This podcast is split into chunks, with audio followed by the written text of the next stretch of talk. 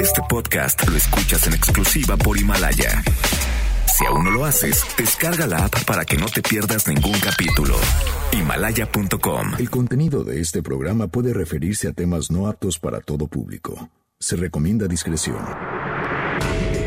MBS Radio presenta Dispara Margot Dispara con Sergio Zurita, Fausto Ponce, Claudia Silva y Chaco Sao.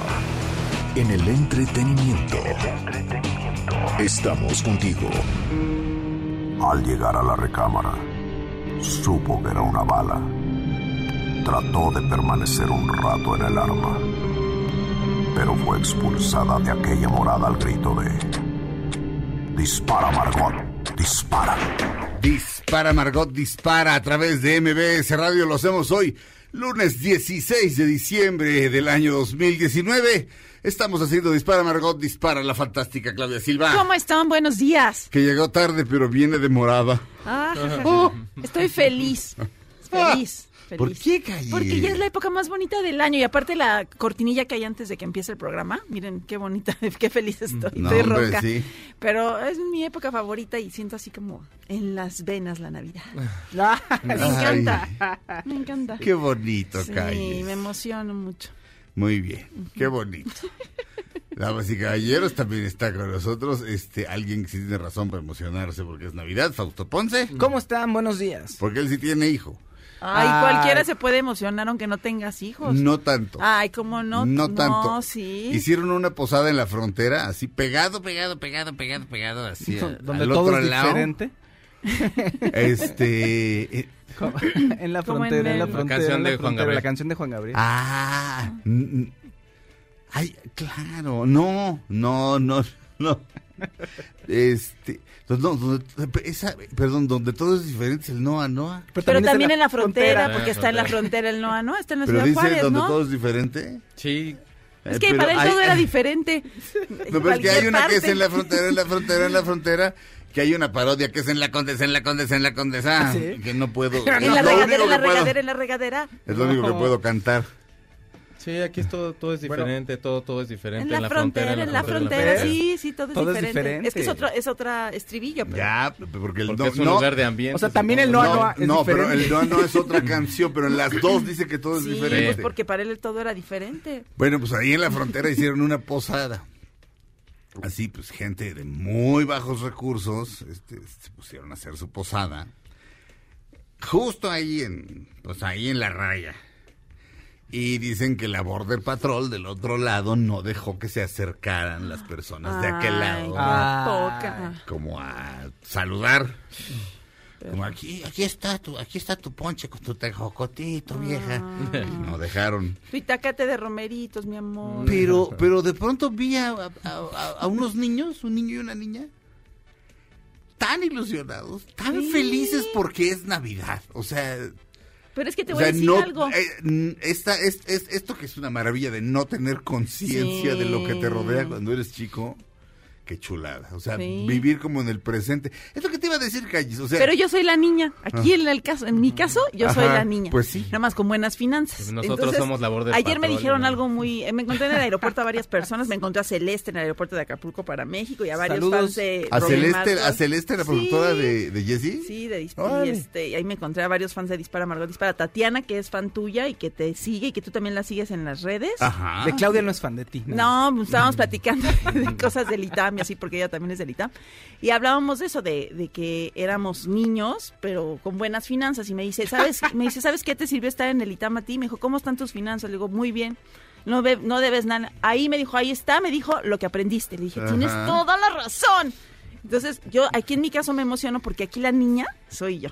Muy bien, muy bien.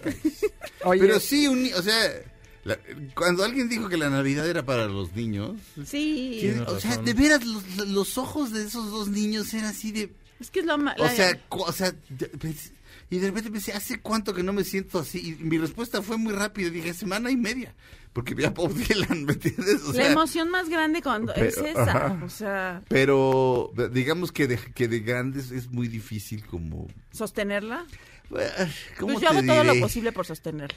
No sé si sostenerla, pero... Ay, ya que bueno, ¿de qué, de qué estamos hablando? Porque sí, de sostenerla, de eso sí es más De difícil. la Navidad, oigan. Sostener el Ah. espíritu navideño. Ah, muy bien. Fausto Ponce, que sí tiene hijo. Pero bueno, no, porque tam- tampoco, Fausto. Tampoco. Uy, ¿ves? Porque Oh. todavía no tiene conciencia.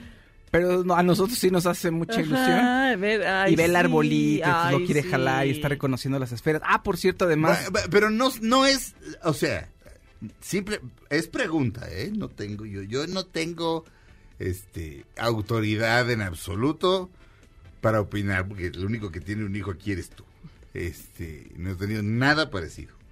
Mi- una perrita no es lo mismo, pero ni a madras. pero le mueve la cola al árbol. No, si pongo un árbol, le, da, le va a dar igual o lo va a ver como Va a ser algo. pipí en el árbol. Es- Exacto. No. Ya es Navidad. Pero, pero no es, no será, no, Marca se- mi territorio. no será más padre en un, en unos tres años cuando le dé ilusión de No, que venga cuando- Santa Claus y así. Cuando vengan No, los claro. duendes, porque ahora Ah, vienen, vienen los duendes No, de Santa espérate. Claus. En mi Sí. casa hay protecciones para que no venga No, ningún espíritu tienen que venir, tienen, vienen como dos meses antes y te empiezan a hacer travesuras. Uy, No. ahorita es la moda más grande Ah, que sí. existe. No, yo sí. los tengo protegidos. o sea, no, hay, no entra ningún duende a mi casa. Pues son los que ayudan a Santa Claus con los, los juguetes. Pues no, y nada más Santa Claus puede entrar. Ay. Pero, pero les hace ilusión a ustedes, pero, al, Sí. pero a él, pues, o Pues sea, él se maravilla con las luces y todo. No, no, bueno, ¿Pusieron obviamente. arbolito? Sí, yo siempre pongo arbolito, incluso cuando estaba con Chego ponía arbolito.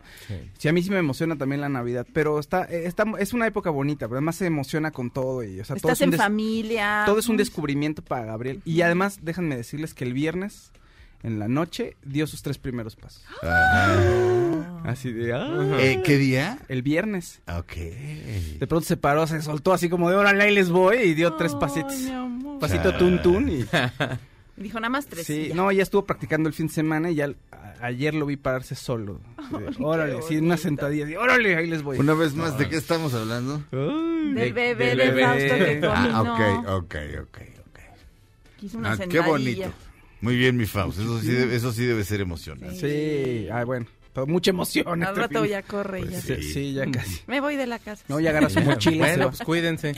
Exacto. Un Checo, placer. Checo Sound. ¿Qué tal? ¿Cómo están? Buenos días. Checo Sound, este, que tiene ilusión de la Navidad porque pues así él, así es él. él- Honestamente, lo no. que es el heno. Eleno, Elena. Exacto. este, Francisca. Este, musgo. no, te, te viene Wanga la, men- la mendiga Tu Navidad. nacimiento, Checo. Este No, sí. la música que pusiste rockera de Navidad que pusimos un día, estabas bien ilusionado. Y la de surf Pandora te gusta también. ¿Cuál? Ay, no, odio esa. Que es bonito. Pusimos canciones de surf en navideñas. Ah, hay canciones navideñas de Sí, zorro. estaba muy emocionado Entonces, Checo. anda- pues es que el surf es muy bonito, la verdad. Sí pone de buenas a quien sea, pero la Navidad a mí me da un poco... No, bueno, está mi sobrino. No sé, está bien. Pásensela chido todos. Ah, muy bien. Bienvenidos a esta semana que comienza. Es lunes 16 de diciembre del año 2019. Este. Estado de ánimo, modo. Este es el Feliz. modo. Este es el modo. No, el mío. Ah. Una, dos, tres.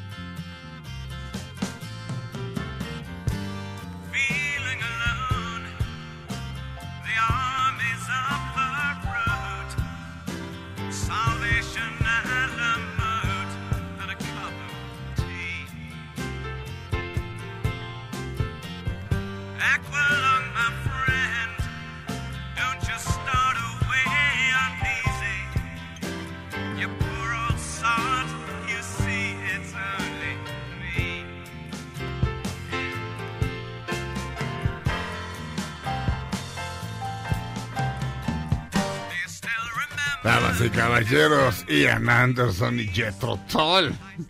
La canción es Aqualung. La, la ponen en el método Kominsky. Está bien padre el método Kominsky. Es la onda. Yo no la había visto. No la había visto. Soy fan de, soy fan de Matt- Michael Douglas, pero pensaba que era una obra, que, que era una película y que estaba basada en una obra de teatro horrorosa que se llama El Método, no me acuerdo qué. Gronholm. Esa porquería. Y entonces dije, no, no la quiero ver, no la voy a ver, no. Aunque sea Michael Douglas. No, hombre. Mi- Michael Douglas y Alan Arkin. Este, estamos, este, estamos rodeados de, de- de- de entretenimiento que habla de la vejez y de la decrepitud y de la decadencia, lo cual, este, lo cual me agrada. Pero de pronto sale esta canción. Este, el señor Kominsky, que es Michael Douglas, es un maestro de actuación. Eh, y su hija, pues, como tiene daddy issues, como, tiene problemas de, de afecto de su propio padre, Está bien, Luria. pues sí, se consigue a un, se consigue un señor de la edad que se ve más fregado. Entonces la pasan hablando entre ellos y hablan de Jethro Tull. y, ¡Ay, te acuerdas de Aqualung! Y sí, sí. El verso ese que dice así, mocos saliéndosele de la nariz. Este, y dice, guácala, ¿quién escribe eso? Pero hay todo un rollo con Aqualung, que la estamos oyendo con Ian Anderson y Jethro Tull. Regresamos a Dispara, Margot Dispara a través de MBS Radio.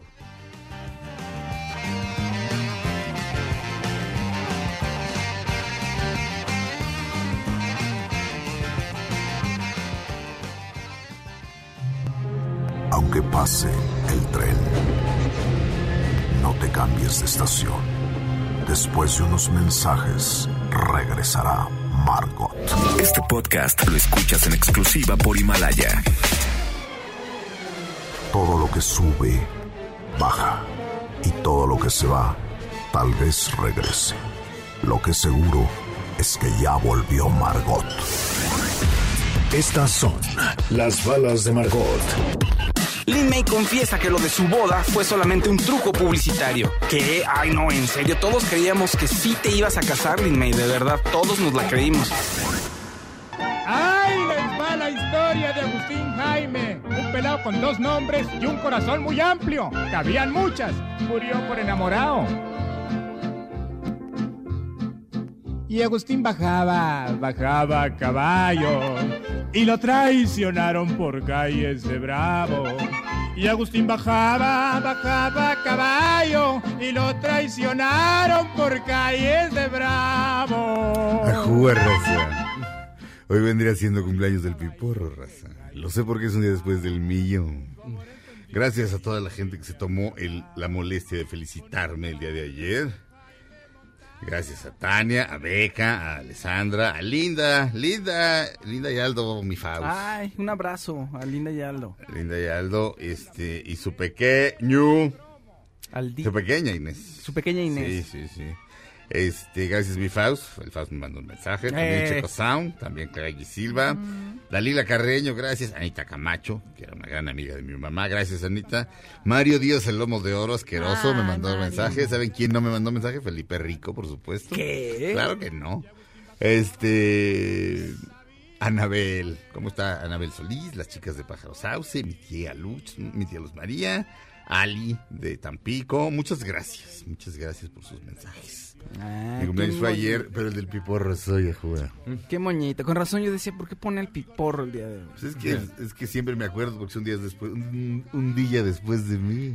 Agustín, la de Agustín Jaimes, todas, bueno, todas las canciones que tiene son muy divertidas porque todas las tragedias las convierte, ¿no? En una gran comedia. Pero en todas hay muertos. Porque, sí, porque en todas es, sí, es como el- la, Super gangsta. la figura del macho, ¿no? Que, que además te la hace ver el piporro que es una tontería, ¿no? La forma en que se mueren es como, Sí. "Oh, ¿qué me ve? Pues, ¿qué me ve? Pues soy hombre, pues yo Eh. también. Eres tocayo de cumpleaños de Lorena Velázquez porque también ella cumplió años ayer. Ah, Sí. Lorena, Lorena Velázquez cumple el 15 de diciembre. de hecho hice una comida y me invitó, pero yo no estaba en México. ¿No Sí, fuiste? Qué no, pues mala estaba onda, yo en Acapulco, ya tenía mi boleto desde hace mucho pagado. Bueno. Sí, pero es tu tocaya de cumpleaños y ella trabajó con el Piporro. No me acuerdo en cuál película, pero trabajó con Pues él. en alguna. En una creo que era con esta... La de los marcianos. ¿no? Sí, es esa, ¿no? Sí, sí, sí. Hay una donde Con Ana Berta Lepe. hay una donde La nave de los monstruos. La nave de los monstruos. Sí, ¿Ya, ya lo checaste, mi checo? Sí. Ay, checo. Este, mi checo, Sam, danos una nota, por favor. Oigan, pues en los 90 hubo un programa en I que se llamaba The E True Hollywood Story. Sí. Hablaba acerca de los de los famosos, algunos cantantes, algunos actores y demás. Ah, Digo famosos porque había hicieron uno de Kim Kardashian, por ejemplo, que pues eso no sé qué sea, pero es una persona que tiene mucho dinero y llama mucho la atención. Ajá. Terminaron todas las temporadas y ahorita lo van a retomar y el primero va a hablar acerca de Nexium. Y obviamente pues, le van a dar cabida a todas las víctimas que fueron de este culto de Kid Ranier. Entre ellas puede que esté Catherine Oxenberg, Sí. quien era actriz de, de Dinastía. Ella realmente no entró al culto, sino fue su hija y dice que le costó mucho trabajo sacarla de este pues de este culto porque realmente te envuelven, empiezan, o sea, envuelven sobre tus carencias, te empiezan ahí como a, a querer acoger y todo el rollo. Y ya después sobre las mismas te empiezan a atacar para que empieces a depender bastante de ellos. Resulta de tal suerte que ella escribió un libro que se llama A Mother's Crusade to Save Her Daughter from a Terrifying Cult. Ajá. O sea, como la cruzada de una madre para salvar a su hija de un terrible culto. Ajá. Y bueno, O de una terrible secta. o de una terrible secta. Ella, eh, por sí, porque un culto podría ser una persona que es muy culta. Entonces, este, ay, ese señor es bien inteligente y tiene ahí atra- atrapada a mi hija entre sus libros. Digamos que creo, que cu- creo que culto también es es pero culto, prefiero sí. secta. El capítulo se va a llamar la historia de... El Ajá. capítulo se va a llamar la historia de Nexium, el culto de Kid Ranier y todavía están viendo si sale como por marzo, pero vaya, lo- bueno, yo recuerdo los programas y a mí se me hacían muy buenos periodísticamente y en sí, cuanto a sí, investigación, entrevistas, todo estaba er- era, estaban muy bien armados. Ya luego ya cayó en el cliché así porque todo el mundo decía que ¿y qué es esto? Y True Hollywood Ajá. Story y entonces ya pues, pero vaya era un buen referente y la verdad creo que podría estar bastante interesante porque en este culto hay muchos artistas y cantantes, actores y demás Sí. cosas, los cuales cayeron ahí.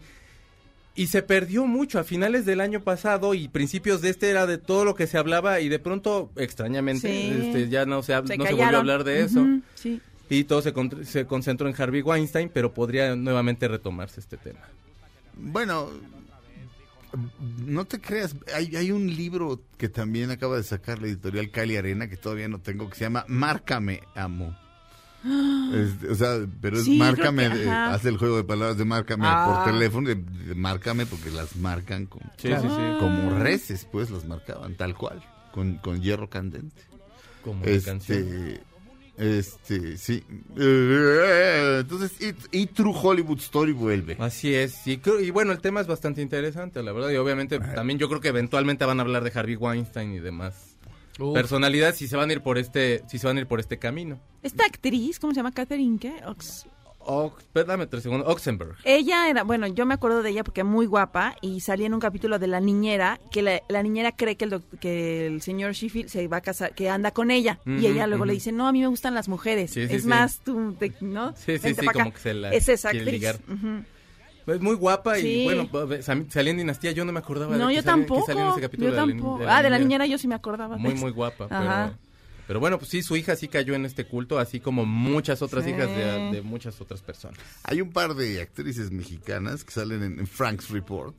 ¿Cómo se llama este hombre? Frank. Ahorita te digo, espérame. eh, bueno, Es- tiene un nombre eh, es italiano. Un tipo, es un tipo que está dedicado en cuerpo y alma a. O estaba dedicado en cuerpo y alma en perseguir este y poner en evidencia al famoso. Frank Parlato. Ajá. Frank Parlato, sí, en poner en evidencia al famoso, ¿cómo se llama el director? Kid Ranier. Kid Ranier. Sí. Frank's Report. Y hay varias actrices mexicanas. Yo la verdad no me he atrevido a mencionarlas porque francamente no, no sé, no sé qué tanto... eh, o sea, tengo la impresión de que Frank Parlato está haciendo un trabajo serio, pero no me consta del todo. Sí, es y peligroso. decirlo, eh, digamos, ay, de- de- digamos, decirlo en un programa de radio que sí se oye, como Sí. este, eh, digo, le puedes arruinar la vida a alguien que tal vez no se lo merece, ¿no? Este, entonces, pues me han dado con cuidado. Pero, pero, pero qué cosa más aterradora. Sí, Sí. sí. Este, Pero qué bueno que regresa True Hollywood Story. Tru tru. Y este, y mientras tanto, Emiliano Salinas calladito. Sí, pues los mariachis callaron. ¿verdad? Pues sí.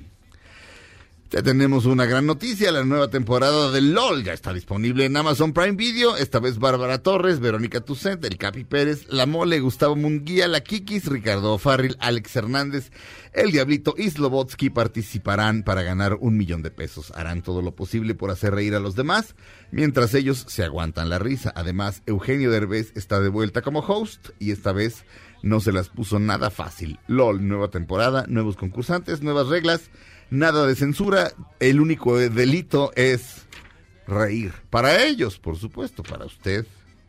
Sí, es para reír. Regresamos a Dispara, Margot Dispara a través de MBS Radio. Haga lo que doña Lola mejor baila sola que con Tom Pomposo.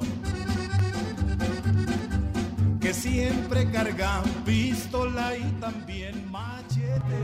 Aunque pase el tren, no te cambies de estación. Después de unos mensajes, regresará Margot. Este podcast lo escuchas en exclusiva por Himalaya. Dispara Margot, dispara les desea feliz Navidad. Who's got a beard that's long and white? Santa's got a beard that's long and white. Who comes round on special night? Santa comes round on special night. Special night, beard that's white. Must be Santa, must be Santa, must be Santa, Santa Claus. Estas son las balas de Margot. Olivia Newton-John recuperó su chamarra de cuero que usó en la película Vaselina. Y es que la actriz la puso a subasta junto con otros artículos. La persona que la adquirió, pues resulta que en un acto de buena voluntad le regresó su chamarra. ¡Qué bonito, qué bonito! Debe, esa chamarra debe tener 40 y... Estuvo bien bonito Es ese 70 y- detalle. 79, ¿no? Más o menos. La película Sí, es 78 y 79, sí. Ajá. 78, 79. Mi edad, sí. como 41, 40 y tantos Porque ellos se años. disfrazaron y se acaban de salir, salieron juntos. Pues Sí. entonces deben ser 40, ¿no? Ajá. Yo creo que sí. Ahorita lo Salió en checamos bien. pero- 78. Oye, pero el detalle muy ¿Eh? bonito Salió en 78. de la chamarra del que la compró de la subasta, le se la regresó y le puso, bueno, se la llevó y, en un video y él está blureado de la cara, le dijo, es que esta chamarra debe pertenecer a, no, no debe de estar en la casa o en la vitrina de un millonario, sino debe de ser regresarse a ti. Eh, Pero le digo así, esta chamarra Pues Se oía así. volvemos. ¿Te imaginas que si hubiera gente así? Blureada de la cara. Sí, así. Que su, que su castigo haya sido que los blurearan de la cara o que se sentían tan mal que no, mejor te blureamos, man. Pues hay unos como tomados Después que hablan accidente. así. Y como tú que los blure, y como que tú los desechas, ¿no? No los ves. Tú los alblureas. Sí. No, Ah. no me olviden. No tome tequila, señor. Eso me, siempre me No recuerda. tome tequila. Me señor. choca. Bueno, al momento el que te acuerdas que hubo hace tiempo un problema con el cuau, que se habían agarrado a unos golpes. Claro. Y la persona que estaba testificando. Y entonces el cuau. Le quisieron pegar al cuau. Y- no. Hasta se oía serio así.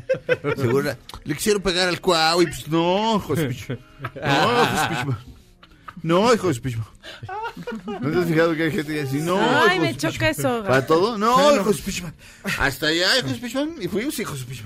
Es que es esa No, o ¿y a el, el clásico, güey. Ah, sí, que güey. tanto trabajo que le costaron a nuestros papás así. Bueno, a los nuestros no, pero a los de los demás sí.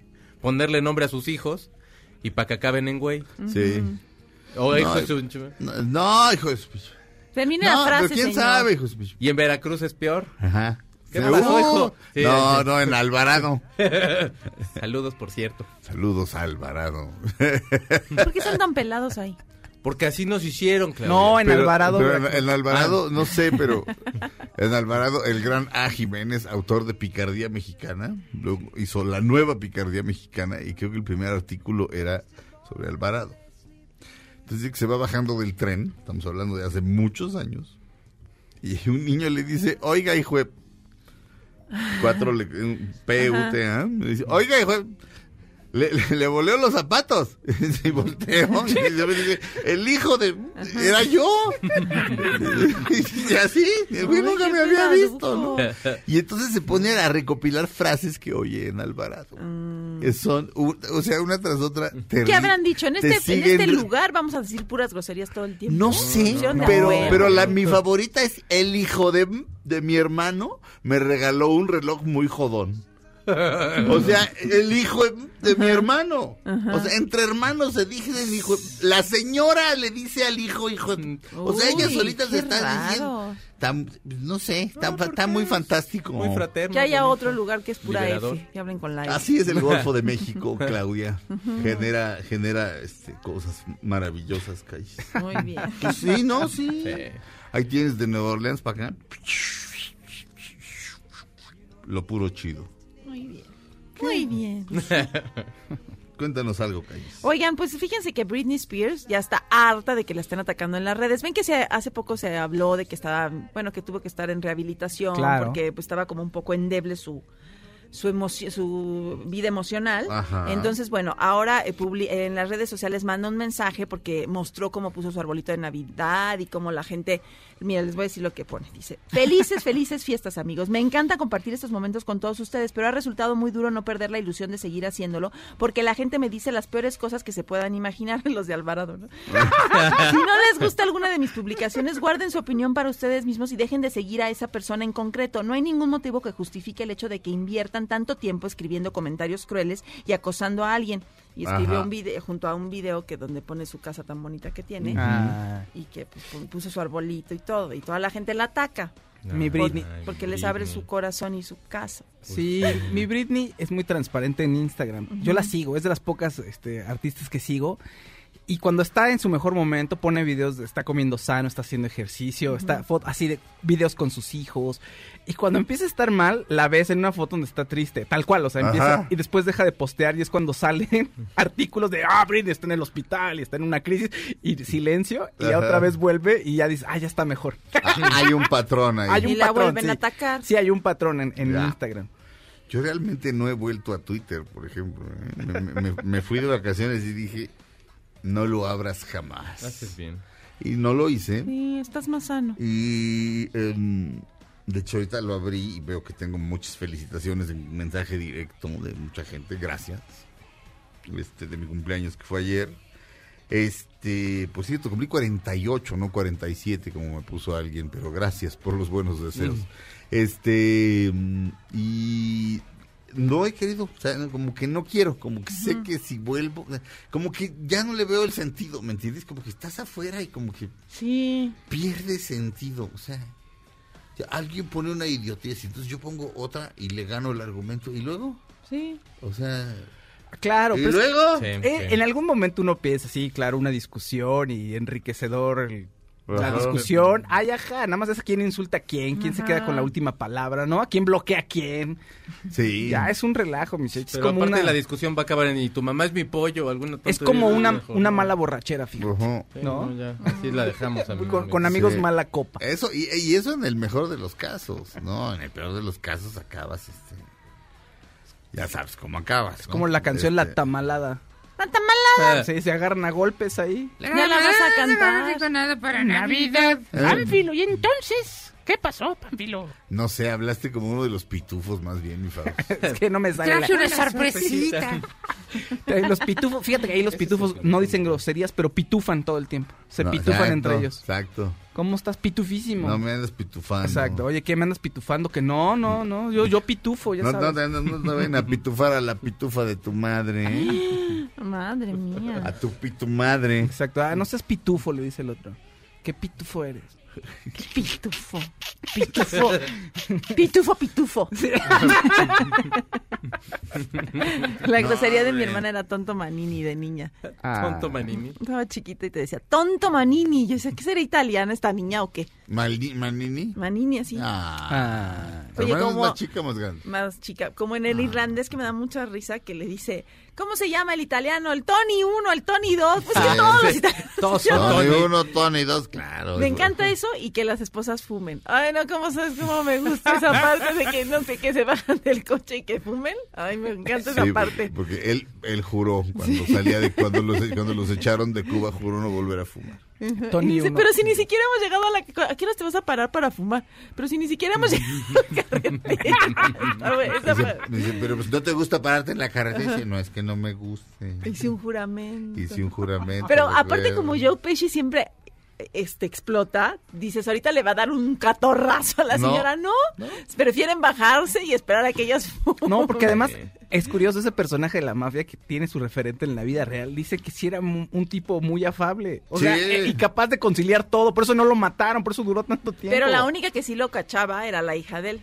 Ella sí La- sentía Ah, de el Robert De Niro. No, estamos hablando- Ah, ¿de no, Robert De De Niro? Niro. Ah, de- Sí, de ah. Joe Pesci. El personaje de Joe, Joe Pesci, Pesci. es un tipo que no tiene esos exabruptos porque si no ya, se lo hubiera, ya lo hubieran matado. O sea, Eh. el tipo es conciliador y a todo el mundo le cae bien. Una escena que siempre me saca una carcajada, este llega a su casa, así, bañado en sangre, Sí, obviamente acaban de matar a un güey, Ah, sí. y, así y nada más está ahí parado así.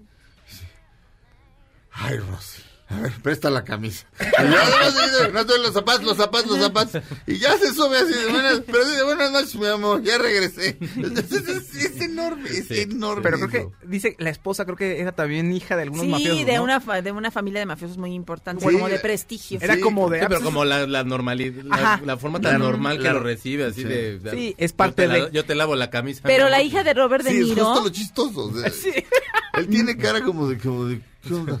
no lo quiere, ¿te acuerdas? Que él le da regalos y todo y él no, eh, La ella no lo quiere. no lo quiere, sí. Quiere a, a Jofa. Sí, pero Jofa Ajá. era más carismático, Sí. este es más tranquilo. Jofa- no, pues Jo- Jofa de eso. O sea, de, de hecho, este, el, el mafioso, el buen mafioso, vi- vive de no llamar la atención. O sea, justamente por eso cuando, cuando aparece Joey Gallo, que se la pasa Sí. este, en las discotecas y sacándose fotos con celebridades y así, y se manda a hacer su cumpleaños con Don Rickles. Qué, qué pantalones, ¿eh? Porque eh, sí, eh, o sea, sí es un actor interpretando al comediante Don Rickles, que era un comediante que se dedicaba a insultarte. O sea, de- de- ¿tú de dónde es mexicano. Uy, este, Adiós. cada vez que estaba Sinatra este, con Johnny Carson, en el show de Johnny Carson, invitaban a Don Rickles. Y dice, te manda, a te, te manda a saludar, boom, bamboni, vengo la bandana. Pero así llegaba y se le hincaba así, le daba un beso y se hincaba y el otro, ya, ya, ya. Este, Frank. Pero así todo el tiempo de tú eres mafioso, nos pueden matar, tú me puedes matar, todo el tiempo. Este, si alguien se quiere volver judío, dice, ya no, ya no, ya no hacemos la operación. Si lo congelamos, llamamos una mexicana de las que están en la cocina. O sea, los puros estereotipos.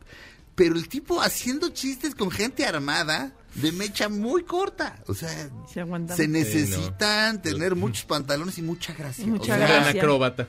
o sea, Sí, que le caigas bien a y- todo el mundo. Y eso, eso, o sea, las escenas son reales. O sea, sí, Joey Galo lo matan en Humberto, que está ahí en Little Little. es- tú, tú has pasado por Sí, ahí. sí, sí. Es muy notorio. O sea, Sí. es como. Es como seguramente adentro dice aquí mataron a Crazy Joe Gallo, ¿no? Este, pero en fin, Fausto Ponce. Oigan, fíjense que he estado pensando cuál sería el regalo perfecto para esta Navidad porque yo necesito algo que me ayude a moverme, ya sea con mis amigos o con mi familia, pero que al mismo tiempo me funcione para la ciudad y para salir a carretera.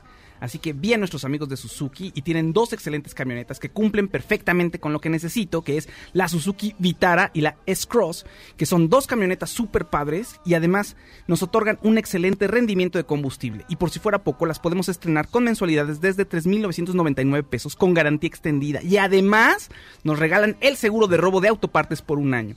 Así que si quieren estrenar auto, Suzuki es una excelente opción. Conoce más detalles y solicita tu prueba de manejo en suzuki.com.mx diagonal autos o visita tu, concesión- tu concesionaria Suzuki más cercana. Válido hasta el 31 de diciembre de 2019. Suzuki Way of Life. Regresamos a Dispara, Margot Dispara a través de MBS Radio.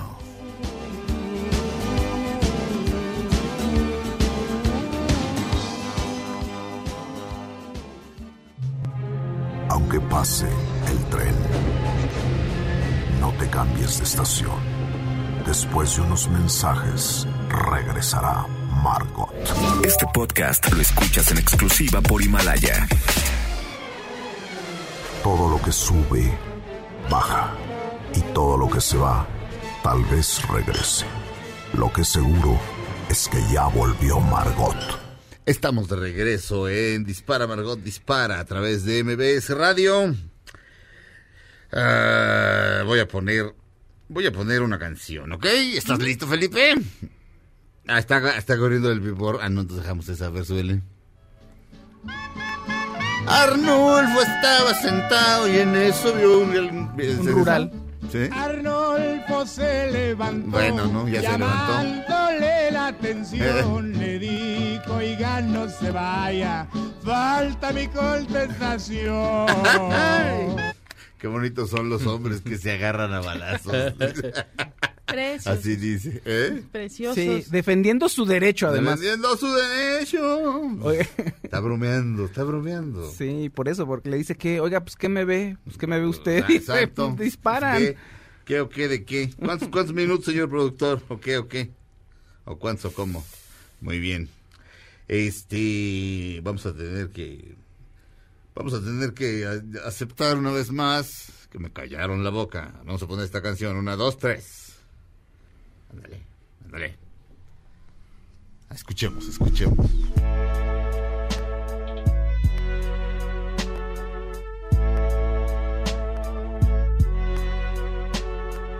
John met me down on the boulevard. Cry on his shoulder, cause life is hard. The waves over my head. What you been? Es Lana del Rey. Su disco se llama Norman fucking Rockwell. Norman Rockwell, este, si googlean Norman Rockwell se van a encontrar, este, digamos, cuadros, pinturas muy bien hechas de un Estados Unidos que nunca ha existido realmente, pero que, pero que, mm, pero que por lo menos en la superficie sí llegó a existir. Es un Estados Unidos blanco, blanco, blanco, o sea, quiero decir de raza, y muy pacífico, y como lleno de prosperidad y de gente sonriente, y de ma- leches malteadas, y de como de una prosperidad y una cosa como como como como una mirada paradisiaca y al mismo tiempo em, muy clase mediera, sin insultar, este, de- de lo que es como la felicidad.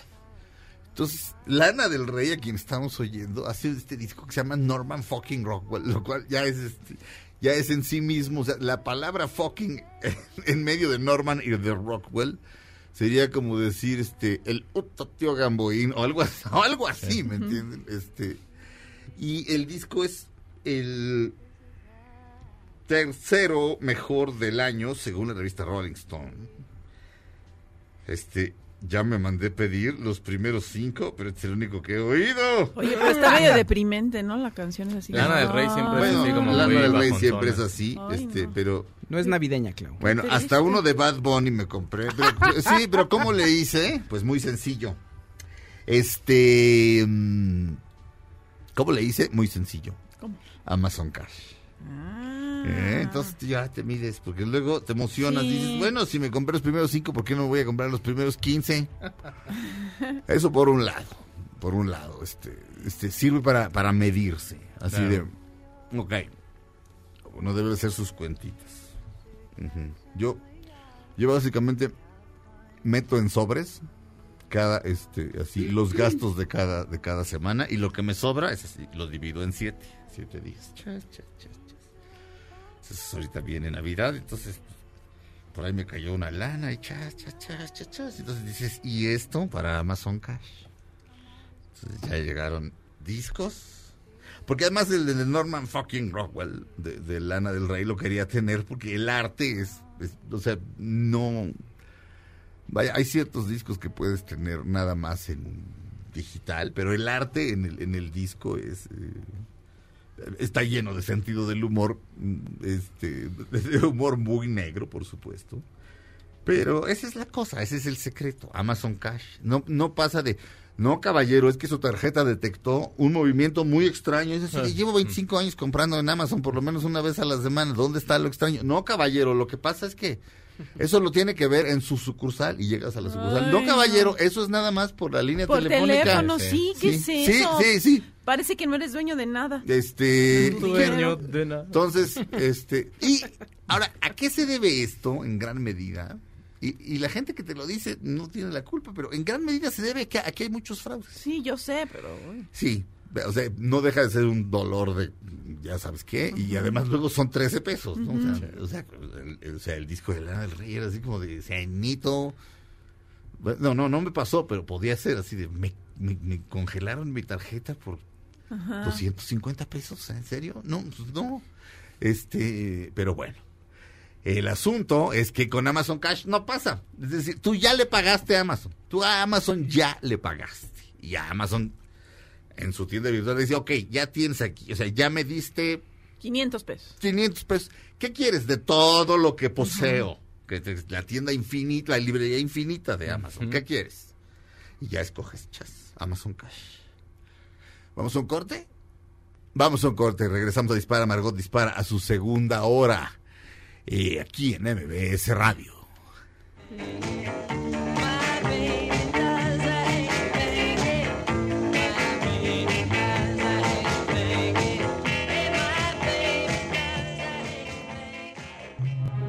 Aunque pase el tren, no te cambies de estación. Después de unos mensajes, regresará Margot. Este podcast lo escuchas en exclusiva por Himalaya.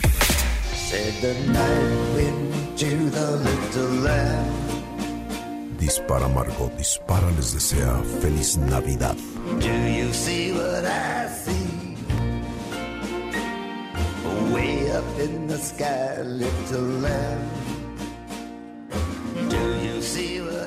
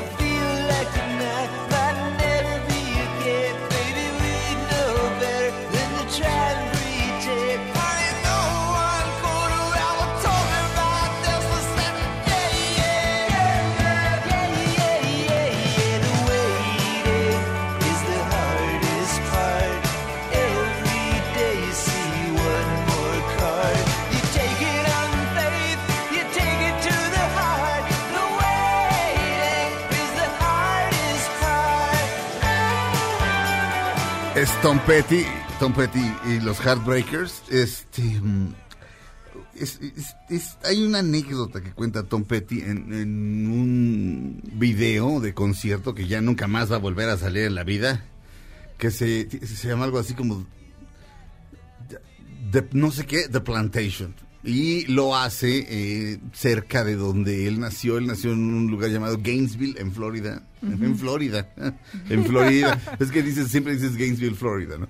En Gainesville, en Florida, que es, que es, es, este, es Florida, pero no la Florida este, de las playas, sino del sur, sur, sur, sur profundo. Este, de hecho, en el concierto eh, trae un como una especie de abrigo padrísimo, así largo, y adentro trae la bandera confederada.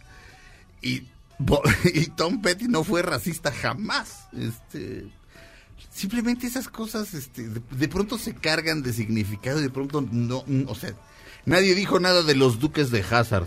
¿Estás de acuerdo? N- Nunca durante los Claro. 10 mil millones de años este, que duró la serie. Este, y ahora es signo abierto de odio a los negros y quiero que los maten a todos. No, no necesariamente, pero digamos que el video nunca volverá a salir. Pero, y estaba estrenando este disco, si no me equivoco. Y o estaba estrenando Southern Accent, no me acuerdo. Bueno, no le hace. Este, el asunto es que empieza a contar una historia de, de, de pronto algo le pasa, pierde los estribos y le da un golpe a la pared con la mano y se le fractura la mano. Sí, porque ya no es igual. ¿Eh? Luego ya das golpes con la mano y ya la mano si, si dices, ¡ay! Bueno, Sí. el- pe- pero él toca la guitarra. No, ya sé, ya sé, pero hay un momento en que ya la mano ya... Ya Sí, no da, Clay. Ya no da. Pues Se no. te acaba la fuerza. Exactamente. De la mano izquierda. Efectivamente. Entonces, le da un golpe en la mano a la pared, se le fractura la mano y va con el doctor y el doctor le dice, pues mire, vamos a hacer todo lo posible, voy a poder, voy a poder volver a tocar, doctor. ¿Quién sabe? Ay, pobre. Vamos a tener que esperar. Entonces esta canción se llama The Waiting, o sea, la espera. Ah. Y dice, la espera es la peor parte. Y en la película eh, Historia de un matrimonio, con Adam Driver y Scarlett Johansson, gran película en mi opinión, este, Laura Dern es una abogada muy hábil Sí. que está que básicamente está seduciendo a Scarlett Johansson eh, para que acepte ser su clienta. De repente este, le dice, ay, qué rico está el té. Y de repente, ella- Ay, sí. y de repente, oye, qué ricas están las galletitas. Le dice, te, voy a mandar un, un- un Ajá. paquete a tu casa. Ese paquete, luego sabremos, le va a costar miles y miles y Sí. miles y miles de dólares a todos. Este, Ay, sí, ¿no? Pero eh, la mujer sabe qué hacer en el momento justo y sabe que en ese momento lo que necesita Scarlett Johansson, porque está a punto de divorciarse de Adam Driver, es ser escuchada. Y sabe escucharla al grado de que en algún momento se quita los zapatos como diciendo, no tengo que ir a ningún lado más que estar aquí contigo. Y le dice, estás en el peor momento. Dice, o sea, de aquí todo va para arriba. Dice, la espera es la peor parte, ¿no? ¿No dice eso Tom Petty? Y ella le dice, no sé. Dice, bueno, yo fui el representante de su esposa en su divorcio y, le gané la mitad de esa canción, ¿cómo la ves? Y entonces ahí dices, hijo de Qué En bien fin. está la. Bueno, todos, ¿no? Pero Sí. Laura Dern, qué personaje. Es ¿no? una gran- me- No, no, no. Me parece una gran película. Sí. Este, estamos haciendo Dispara Margot Dispara, ya la oyeron, Claudia Silva, ¿Qué tal? ¿Cómo están? Buenos días. Fausto Ponce, ¿Cómo están? Buenos días. Checo Sound, ¿Qué tal? ¿Cómo están? Buenos días. Vale Villa. Buenos días. Eh, ¿Cómo están? Que le pedí que se adelantara porque bueno. este porque me gustaría hablar de la película, pero por lo pronto dejémoslo ahí. Mi querido Checo Sound, me dijiste que se celebraba, festejaba, conmemoraba, etcétera, etcétera, Creo en la no. primera hora. Creo que no, ¿verdad? No. ¿Puedes? Es el día de la reconciliación Ok. y es el día de cubrir todo lo que usted quiera o desee en chocolate. Ah, Así que si se contenta, pues llena de chocolate a la persona y luego la lambe, como dice Tintán. Ajá, no se le pase el chocolate porque se puede morir la persona Sí. de asfixia. y y el día de la reconciliación y el día de El día de cubrir el chocolate, lo que sea. lo que bien. usted quiera. Bueno, eso está muy bien. Sí. Fausto Ponce. ¿Cómo están? Buenos días. Bien, mi Faust, ¿qué, qué, qué cuentas? ¿Qué- qué- qué les- qué- ¿Quieren que les cuente algo o no? ¿O no. ¿Que cuento algo sabrosón o nada más? Hay tiempo, mi Faust. Ah, bueno. Co- Es que eh, hablando de la Navidad, rápidamente, vi la película Klaus en Netflix, véanla, está muy bonita, recuperan, van a recuperar la esperanza. Es una película ¿Klaus? Klaus Sí, se es de llama. caricatura. Es ¿Y sale Claudia Silva? No. Se llama la Navidad. Klaus. Klaus, exacto. El significado de la Navidad por Claudia Silva. No, es de un cartero que se llama Jesper, que es un niño mimado. El, pa- el papá de Jesper es como el dueño de todo el servicio postal en un país del norte, en un país nórdico, ¿no? Y entonces su hijo es un junior sazo. Entonces lo tiene trabajando en el servicio postal, pero no da una, no le interesa, nada más que irse a su casa, este, a que lo mime un mayordomo y a estar en sus sábanas de seda. Ajá. O sea, el papá no sabe qué hacer y decide mandarlo a un pueblo lejísimos, lejísimos, lejísimos, que está en una isla, que está todo el tiempo, o sea, hay nieve casi todo el año, ¿no? Y el pueblo está dividido en dos clanes y que se están peleando y llevan siglos peleándose, ¿no? Tal cual, es un pueblo horrible que nadie quiere ir. Entonces este pobre llega allá, o sea, lo manda el papá, le dice, mira, si tú no, en un año no consigues que se manden seis mil cartas de ese pueblo, te quedas sin nada, ya no te voy a ayudar, ya no vas a tener casa ni departamento, nada, nada, nada, ni cochero, o sea, es como en el siglo XIX. Que se manden seis, seis mil cartas a donde sea. A donde sea, a donde sea. Entonces Ajá. este pobre va y descubre que el pueblo, pues nadie se quiere, te digo, están divididos, todo el mundo se está peleando, todo se está cayendo a Ya, pedazos. y luego inventa el método Dynamic King de Charles Atlas. No, claro que no. Y todos los hombres del pueblo lo mandan. No, ¿Cartas no, no. a Santa Claus o qué? No, descubre... Sería un gran final. Se, Sí. se encuentra Acá. con un leñador que es muy Ajá. osco y es grandote y barbado. Ajá. Y entonces, este, pues por casualidad ahí, este, hay una niñita que pierde un dibujo, entonces el otro colmilludamente le dice, te lo puedo devolver este dibujo, yo lo encontré, pero mándalo por correo, ¿no? y la niñita así de, ay, sí. Total que va a buscar al leñador, que es la única persona del pueblo, a ver si se le ocurre al leñador mandar una carta. Ajá.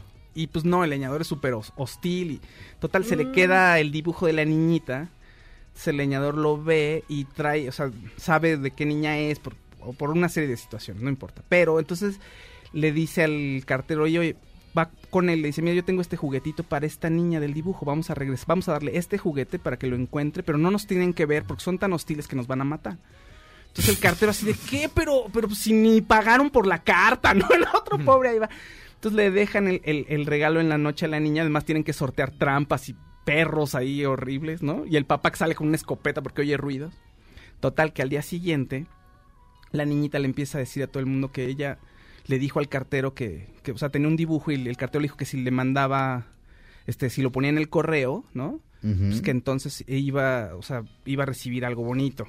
Entonces ella le empieza a decir a los niños y los niños, pero ¿cómo y quién te lo dio? Pues yo vi un señor barbado, yo creo que es el leñador, yo creo que el que me dio el regalo es Klaus, el señor Klaus. Ajá. Entonces los niños empiezan a querer mandar cartas, entonces van con el cartero y el cartero ve una oportunidad y dice, claro, de aquí soy, y empieza a, ¡Klaus! empieza a engatusar a los niños para que manden cartas a Klaus y que Klaus les dé juguetes. Ay, qué bonito. Después te vas, después vas descubriendo cuál es la historia de Klaus y por qué tiene tantos juguetes, que es una historia muy triste. Ajá. Después vas descubriendo que pues el cartero solo le interesa No, eh, no, pero, generar eh, dinero. eh, o sea, Klaus es el leñador. Sí. Y tiene muchos juguetes. Tiene juguetes. Es muy fácil, es hiper homosexual. No, claro Es que no. hiper homosexual. Y entonces- Y por eso se hizo leñador. O sea, No, para, para contrarrestar, ¿qué es lo más masculino que puede haber? No, no, no. Trabajaba en. Toys R Us y la trabajaba- quitaron. No, y entonces... Y al final, puro viendo, tronco. y entonces a través de los regalos, a pesar de que, de que empieza por alguna situación de dinero, o sea, vas viendo cómo el pueblo se va transformando y cómo los odios se van quitando. Porque los niños, cuando tienen los juguetes, empiezan a compartir con otros niños. Claro.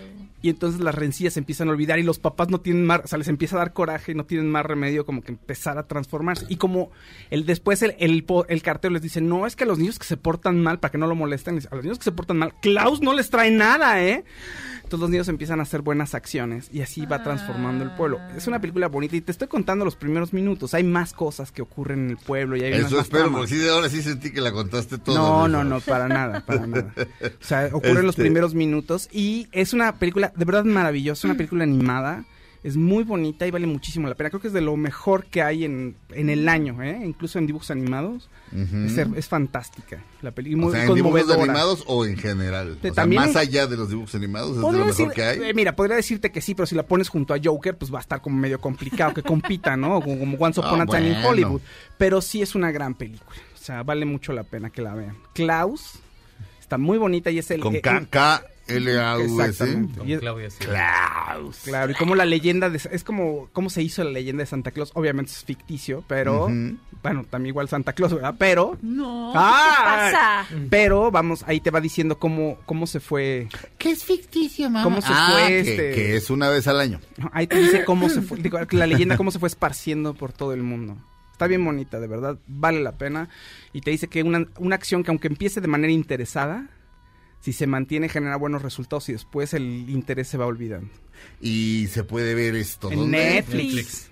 En Netflix. En Netflix, obvio. Netflix, en el En Netflix. En Eh, Netflix. Netflix está, está arrasando últimamente, francamente. Vamos a un corte. Regresamos a Dispara, Margot Dispara a través de MBS Radio. in the darkest place. Aunque pase el tren, no te cambies de estación. Después de unos mensajes, regresará Margot. Este podcast lo escuchas en exclusiva por Himalaya. Todo lo que sube, baja. Y todo lo que se va, tal vez regrese. Lo que seguro es que ya volvió Margot. Estas son las balas de Margot. La jefa de gobierno Claudia Sheinbaum compartió en sus redes sociales algunos detalles sobre la miniserie de Amazon que será estelarizada por Javier Bardem y que tratará sobre la conquista de México Tenochtitlan. La serie se llamará Mexica y constará de cuatro capítulos.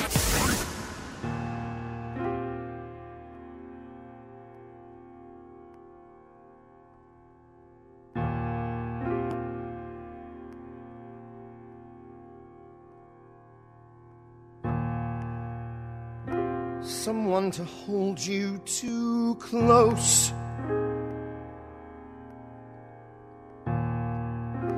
Someone to hurt you too deep.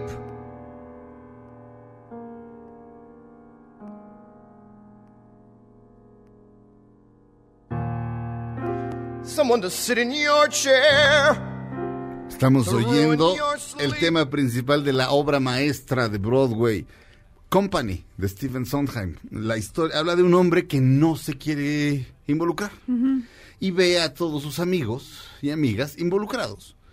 Este, es decir, ve a las parejas que lo rodean y tiene mujeres, este, pues, digamos, desechables.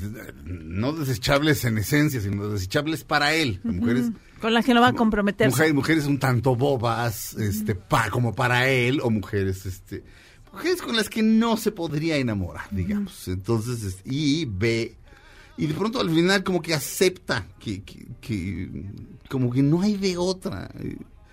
La canción, Steven Sondheim es un, es un genio, pero empieza, empieza diciendo alguien que te abraza demasiado, o sea, demasiado cerca, alguien que te lastima demasiado profundamente, alguien que se sienta en tu silla, que arruina tu sueño. Es cierto, pero hay más que eso. Este, es, eso es todo lo que piensas que hay. Hay tantas razones para no estar con alguien, pero Robert, le dice eh, otro personaje al personaje principal, no tienes una sola buena razón para estar solo.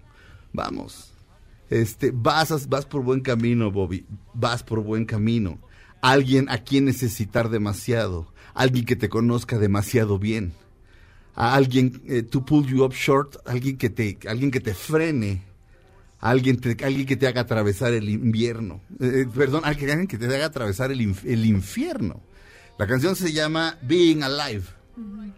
Y en esa canción el personaje acepta que hay que relacionarse. Subamos, oigamos un poco.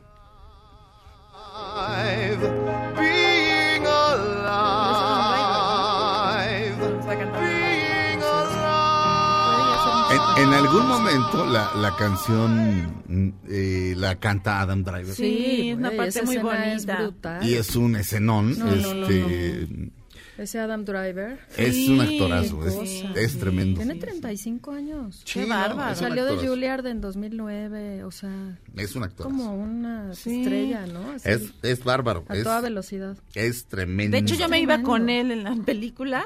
Yo lo quiero a él. Tú, lo- tú, Ah. tú, tú estás del lado del... Sí. Tú le ayudarías a hacer que su compañía de Nueva York fuera grande, fíjate, Sí, su compañía teatral. sí. Estamos hablando de la película Historia de un matrimonio. David Byrne dice que curiosamente lo que más nos gusta ver a los seres humanos es a otros seres humanos. Por lo menos en mi caso es real. O sea, mío también. A mí me gusta ver teatro y me gusta en el cine, digamos que si yo hiciera cine, aspiraría a no digo haría, porque así, a ver, güey, que te quede. Aspiraría a de pronto hacer algo como, como esta película. Es decir, close-ups, largas escenas, actuación, actuación, actuación, actuación. Diálogos, este, la trama es la trama es realmente sencilla, pero los personajes son muy complejos.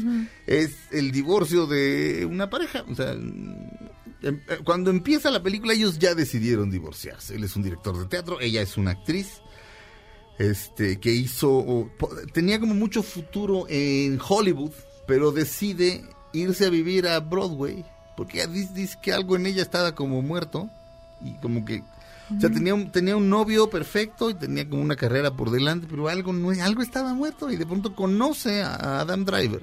O sea, ella es Scarlett Johansson y dice, "Y eso que estaba muerto, resulta que no estaba muerto, estaba en coma." Y él lo revivió. Entonces tienen una pareja, hacen, hacen pareja y tienen un niño de ocho años cuando empieza el asunto.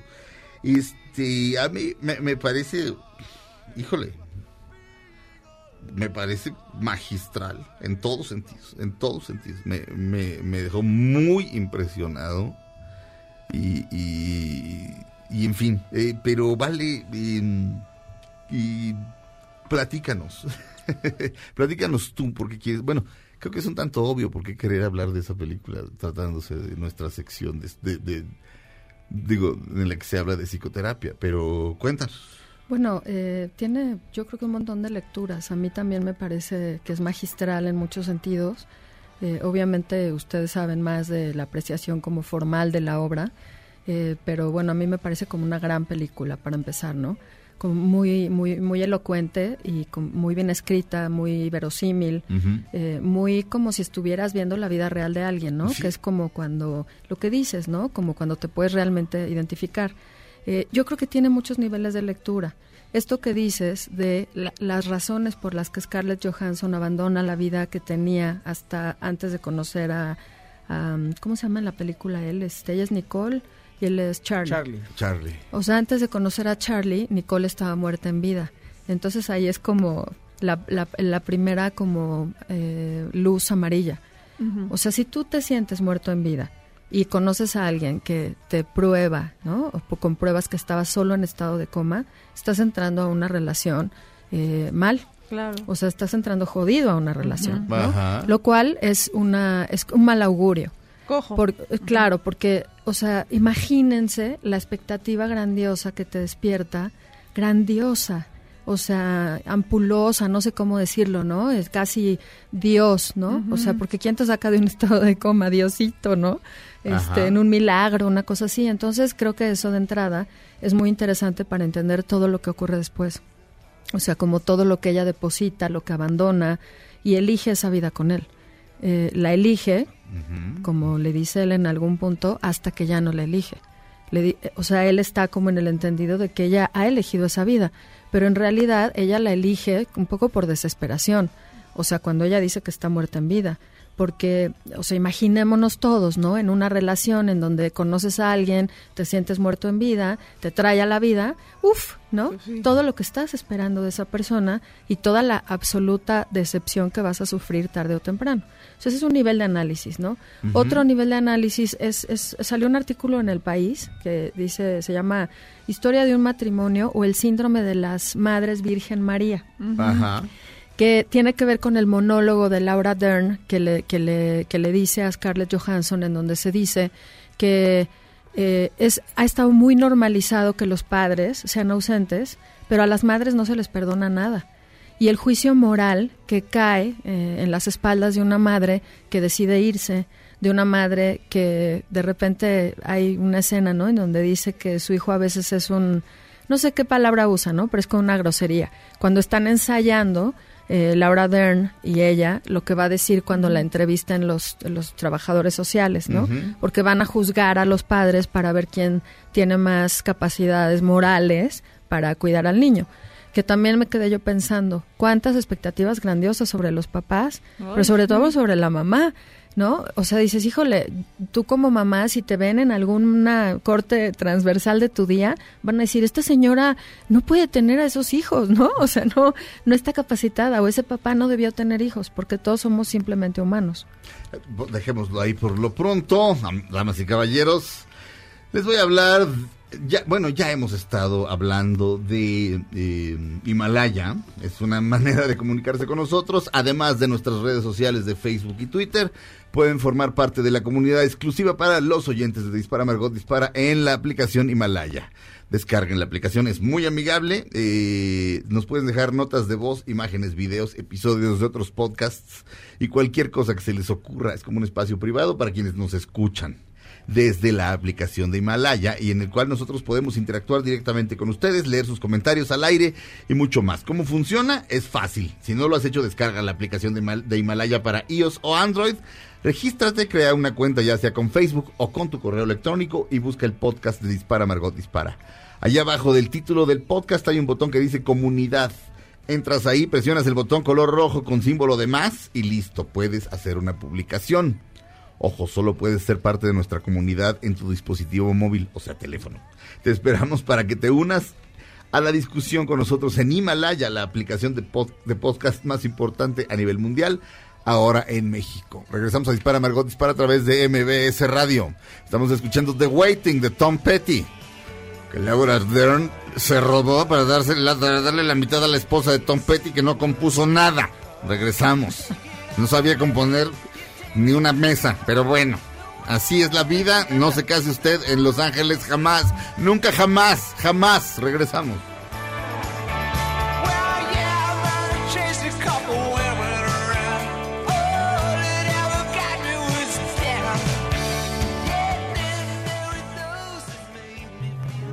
Aunque pase el tren, No te cambies de estación.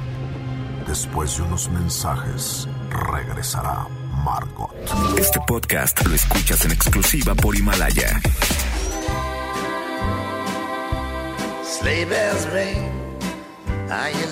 Dispara Margot, dispara les desea feliz Navidad. A beautiful sight. We're happy tonight. Walking in a winter Estas son las balas de Margot. Marina de Tavira participará en su primera película en inglés junto a Hugh Jackman y Rebecca Ferguson. La película se llamará Reminiscence. Estamos de regreso en Dispara Margot Dispara a través de MBS Radio. Está aquí en nuestra psicoterapeuta Vale Villa. Estamos hablando de la película eh, Historia de un matrimonio con Scarlett Johansson y Adam Driver. Gran película en mi opinión. Eh, ahorita Fausto estaba diciendo algo muy interesante porque íbamos saliendo de corte y, y, y, bueno, yo hice el chiste de que de que la esposa de Tom Petty probablemente no aportó nada para, para que Tom Petty compusiera la canción. Pero Vale me dijo, es posible que sí, y este me pusiste un, bueno, no sé si esto te desvía mucho, pero me, me parece que es interesante lo que estabas diciendo fuera del aire, lo podemos retomar. Sí, claro. Me dijiste algo de Remedios Varo y luego Fausto dijo algo. Sí, eh, yo, yo tuve cierta cercanía con el marido, de uno de los maridos, porque no sé cuántas veces se casó, creo que dos, de Remedios Varo, la pintora, Ajá. que vivió en México, ¿no? Española, Sí, sí, sí. eh, asilada en México y aquí hizo su obra.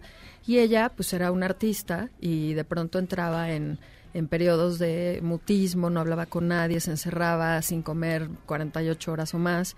Y el marido, eh, que era un alemán, Gruen, Walter Gruen, la amaba así, o sea, la quería como era, entonces le hacía de comer, eh, le subía una charola de comida, tocaba la puerta, ella abría, tomaba la charola de comida y le azotaba la puerta en la cara y seguía pintando. Ajá. Y esa era la relación que ellos tenían. No sabemos exactamente qué obtenía él de la relación cuando ella no estaba en esos periodos creativos neuróticos, ¿no? Ajá. Pero pues yo lo que decía es que en buena medida ella pudo trabajar y ella se pudo concentrar en su obra gracias a que él le daba este soporte, le daba Ajá. esta red de apoyo. Por lo tanto, digamos que en un juicio de divorcio sí le podría corresponder un porcentaje de la obra de ella, dado que si, si él no se acuerda, ella se, se pone anémica. Así o a es. lo mejor hasta se muere. O se Ok. psicotiza. Y Fausto luego dijo, Ay, yo- que en una relación de pareja, cualquiera, o o sea, el genio que sea, sea la mujer la que es el genio o el hombre el que es el genio, es muy complicado que en ese lapso, mientras dure la pareja,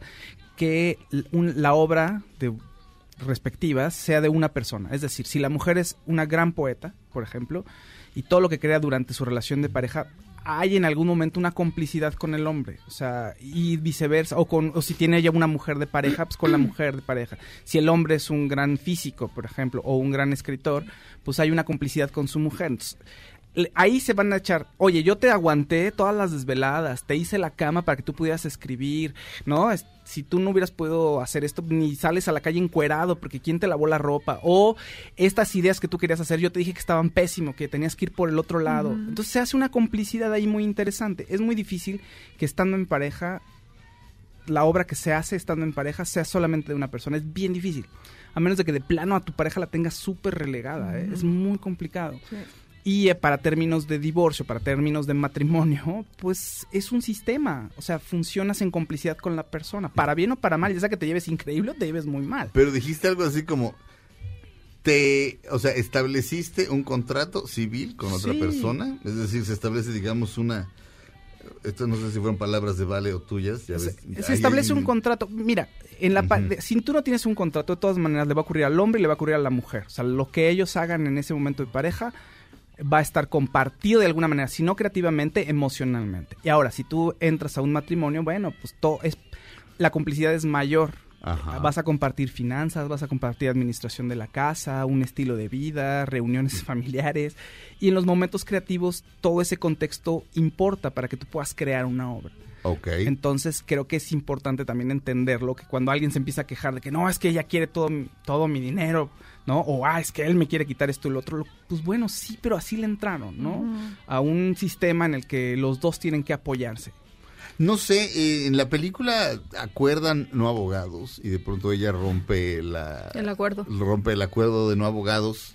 ¿Qué tienes que decir al respecto? Vale, si es que si es que Esa te- es una Ajá. gran entrada justo para la otra, el otro como nivel de análisis que pensé mucho después de verla y es que así como en la época freudiana la sexualidad era de lo que no se podía hablar y, y Freud por eso también fue como un pionero y, y- y rompió tanto los esquemas de aquella época, yo creo que hoy una de las emociones más negadas es el odio.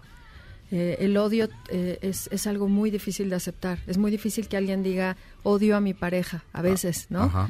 Odio, odié a mi padre en algún momento de mi vida. eh, a veces odio a un hermano, amigo, qué sé yo, ¿no? Y el odio se produce en las relaciones en donde más amor hay. Porque mientras más te importa, más te toca, más íntimo es, más pegado a tu mundo interno está alguien, que es el caso de esta pareja de Charlie y Nicole, pues el odio es más grande.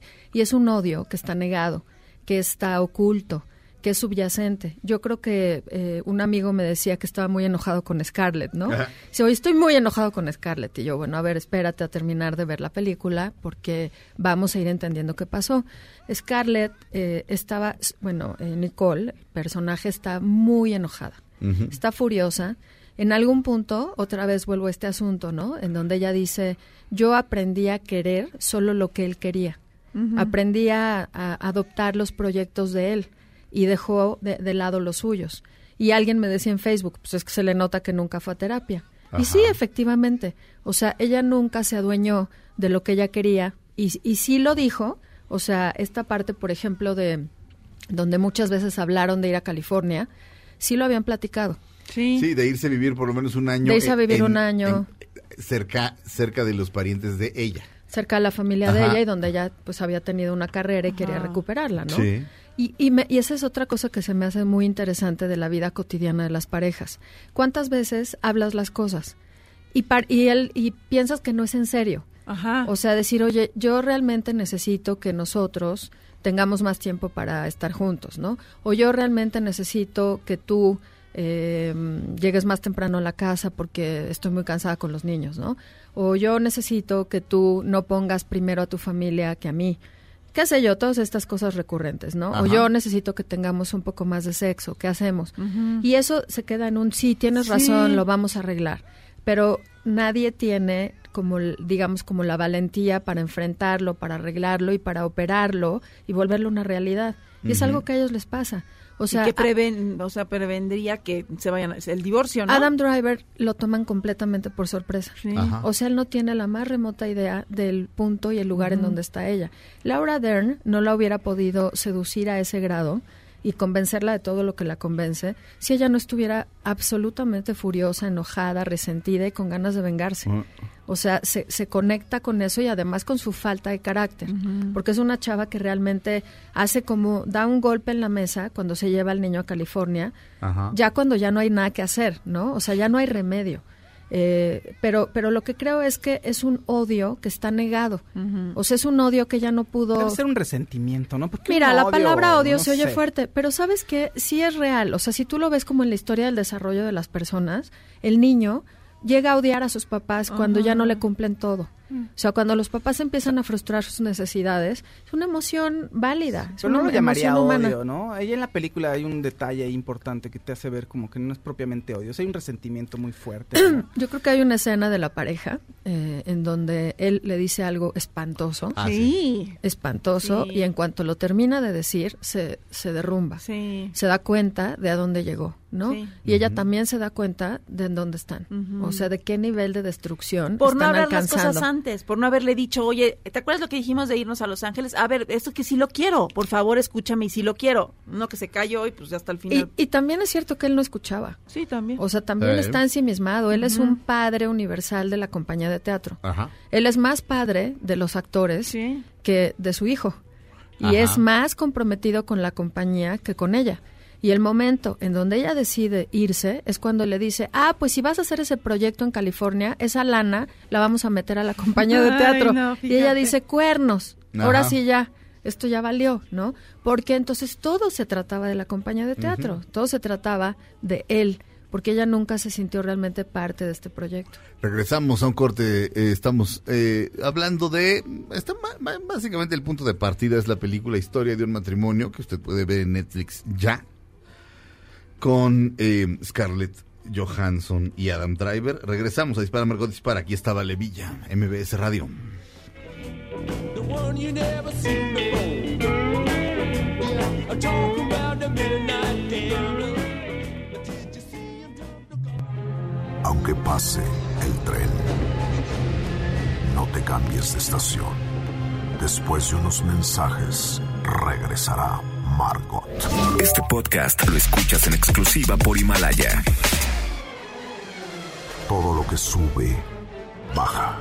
Y todo lo que se va, tal vez regrese. Lo que seguro es que ya volvió Margot. Dispara Margot Dispara a través de MBS Radio. Estamos de regreso. Aquí estaba Levilla. Estamos hablando pues, de las relaciones este, de pareja, eh, partiendo de la película Historia de un matrimonio que usted puede ver ahora mismo en Netflix. Pero espérense a que se acabe el programa. Checo, tú también la viste. Sí. ¿Tienes algún comentario, observación, este, lo que gustes? Bueno, a mí, a mí la verdad sí me, gust, sí me gustó, pero se me hizo muy lenta. En Ajá. cuanto a edición, Sí.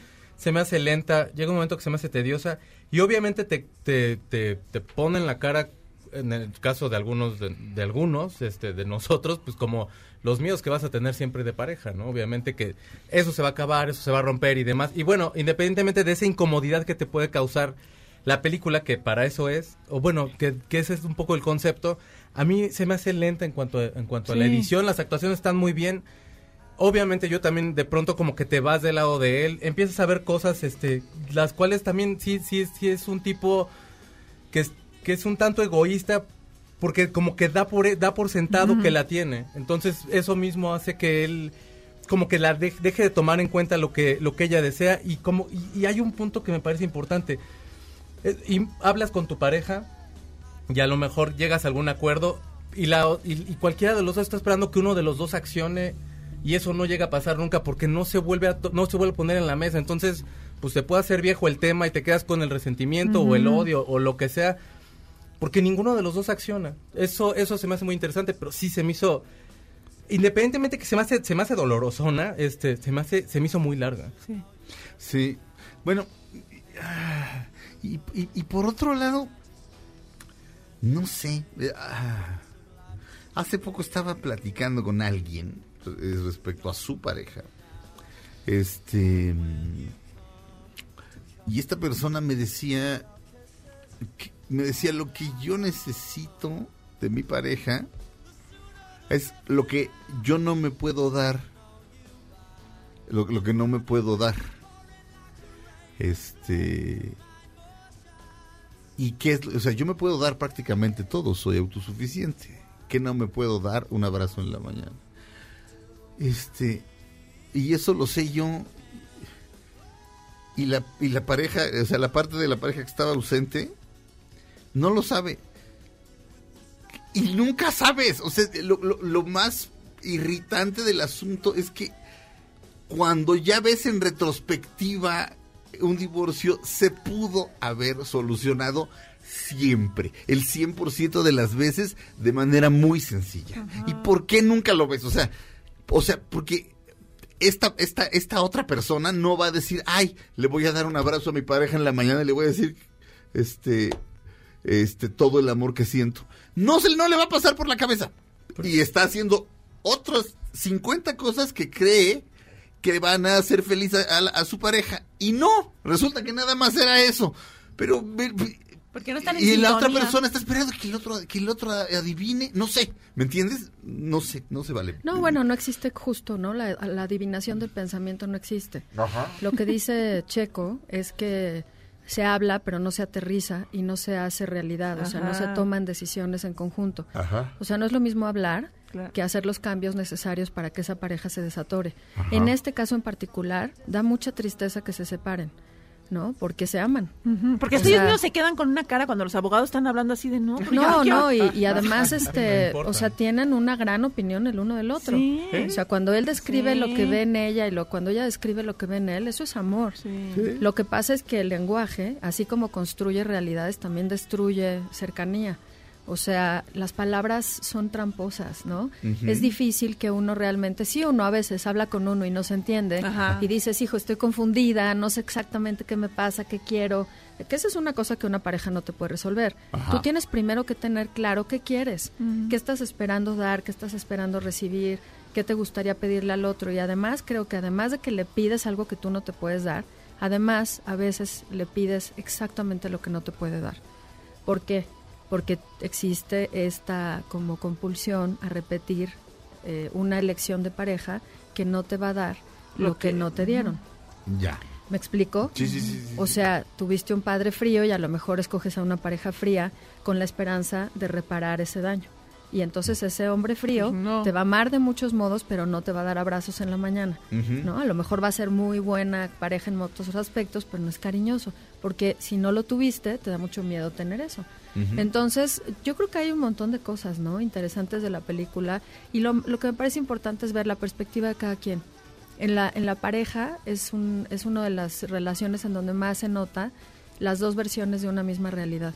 Parece que están viviendo do- dos vidas diferentes, parece que la historia es distinta, ¿no? Lo que cada uno vio fue Sí. diferente y no, no creo que valga la pena tomar partido, porque mucha gente decía, yo creo que él es más sensato, yo creo que ella tiene razón. Las feministas obviamente se quedan del lado de, de Scarlett, ¿no? Ah, yo me identifico más con Scarlett, por ejemplo. Yo la verdad los entendía a los Sí. dos, ¿no? Ent- Yo creo los que entendía los dos. como para fa- que le falle. Yo creo que hay gente que de pronto tiene co- alza como una expectativa inmensa Sí. así y está, o sea, lo único que está buscando es que le fallen para que rompa el plato y ya de alguna forma tengan como escapar. Ay. Ahora, otra cosa que, que hoy existe y no existía antes es que una mujer puede ir detrás de su carrera, ¿no? O sea, decir, bueno, pues voy detrás de mi carrera, la voy a ir a perseguir y a veces eso se vuelve incompatible con la vida Claro. conyugal, como en este caso, ¿no? En donde pues, son millones de kilómetros de distancia. Tomar por sentado que tú renuncias a toda tu vida por estar con esa pareja. ¿no? Sí, vale la, vale la pena verla, yo digo, concentrados, con calma, Sí. sin distracciones, porque es muy importante lo que se dicen. O sea, es muy importante lo, lo que, las palabras que se dicen. Yo no he visto la actuación de Lupita Nyong'o en Oz, ni he visto Bombshell de Charlize Theron, ni a René Zellweger en Judy. He visto a Cynthia Erivo en Harriet y a Scarlett Johansson. Y basado en esas dos, yo pienso que Scarlett Johansson puede tener a shot at the title, es decir, mejor Sí. actriz Scarlett Johansson, fácil. Hay, hay una escena, rápidamente, antes de, antes de ir a corte, hay una escena en la que está Básicamente está, está moqueando literalmente en la oficina de la abogada. Y de repente va al baño a tirar este el papel este que, pues que ya está lleno de mojos y lágrimas y regresa y agarra otro y como como es como estar sufriendo como en o sea o sea, lo importante, lo más importante en ese momento es la actividad de deshacerse del papel lleno de mocos y agarrar otro Kleenex. Pero el, el sufrimiento está ahí atrás. Eso es actuar. O sea, es, es- es- es increíble ese momento. Es una cosa muy sutil, pero es... es- es- vaya, Ingmar Bergman hacía esta clase de películas, ¿no? Sí, es como un homenaje, yo creo, Yo también, creo ¿no? que A es- escenas de un matrimonio. Totalmente. De hecho, la actúan y tienen un póster en la Casa de California en donde ellos ¿Dice? dos están ahí. Sí, hay un póster que Sí. este, representaron juntos escenas de un matrimonio. Ah, no vi el póster, Sí. pero fíjate, escenas de un matrimonio de Bergman. Este, bueno, terminamos Dispara Margot, Dispara, digamos adiós. Adiós. Quédense con Pamela Cerdeira, estamos en MBS Radio, gracias, Vale Villa. Muchas gracias por todo. Arroba Vale Villa G y valevilla.com es su blog y escribe en La Razón. Nos oímos mañana. Ahora en un tórax vive alojada la bala que Margot disparó. Nos oímos mañana. Si un proyectil de plata no me traspasa el corazón.